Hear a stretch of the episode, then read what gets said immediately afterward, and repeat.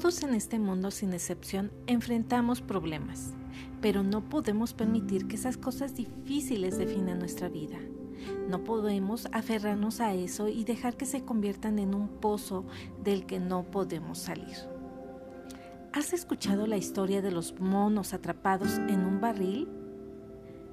Déjame contártela. Con el fin de atrapar monos, los cazadores colocaban un barril lleno de plátanos con un agujero en un costado. Los monos venían al barril, metían la mano al barril para tomar una penca de plátanos. Pero el agujero no era lo suficientemente grande para sacar la penca. Pero los monos se aferraban a los plátanos y quedaban atrapados y no podían escapar de los cazadores. ¿Sabes algo? Es común dejar que el pasado nos atrape de una forma parecida. Nos cruzamos con personas que nos hieren y ofenden, vivimos injusticias, cometemos errores, somos abandonadas, perdemos personas o cosas, etc. Y nos quedamos ahí, sin avanzar, atrapadas en ese pasado doloroso. Dios quiere darnos belleza por las cenizas, pero no podemos recibir la belleza si no le damos las cenizas. Deja ir ese pasado que te lastima.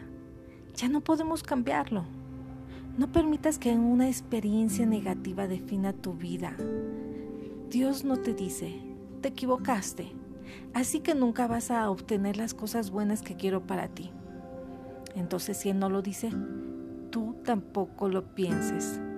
Cada mañana tienes una nueva oportunidad. Tómala, búscala.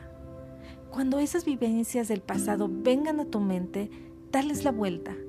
Recuerda que todo lo bueno que Dios ha hecho por ti y tu familia son mucho más grandes y todas las promesas que Él tiene para nosotras, sus hijas, son maravillosas. Dios tiene un brillante futuro para ti y para mí. ¿Recuerdas la historia de Ruth? Su pasado estaba lleno de adoración a ídolos, la perversión de su cultura, decepción y muerte.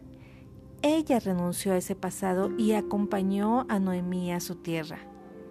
Imagínate a Ruth diciendo, no quiero más de esto, quiero algo mejor, quiero ir a donde nunca he estado para convertirme en algo que quiero ser. Tal vez tú estés aún viviendo de tu pasado y déjame decirte algo. No puedes abrazar tu mañana si te aferras a tu pasado.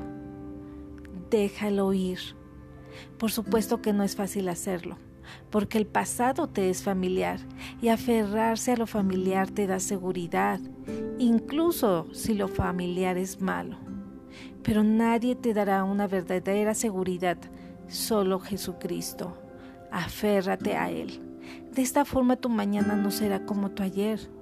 Dios tiene grandes y maravillosas cosas por delante para ti y Él te dará fuerza para soltarte de ese pasado para que puedas recibir con plenitud los días venideros. Segunda de Corintios 5:17. De modo que si alguno está en Cristo, nueva criatura es. Las cosas viejas pasaron He aquí, todas son hechas nuevas.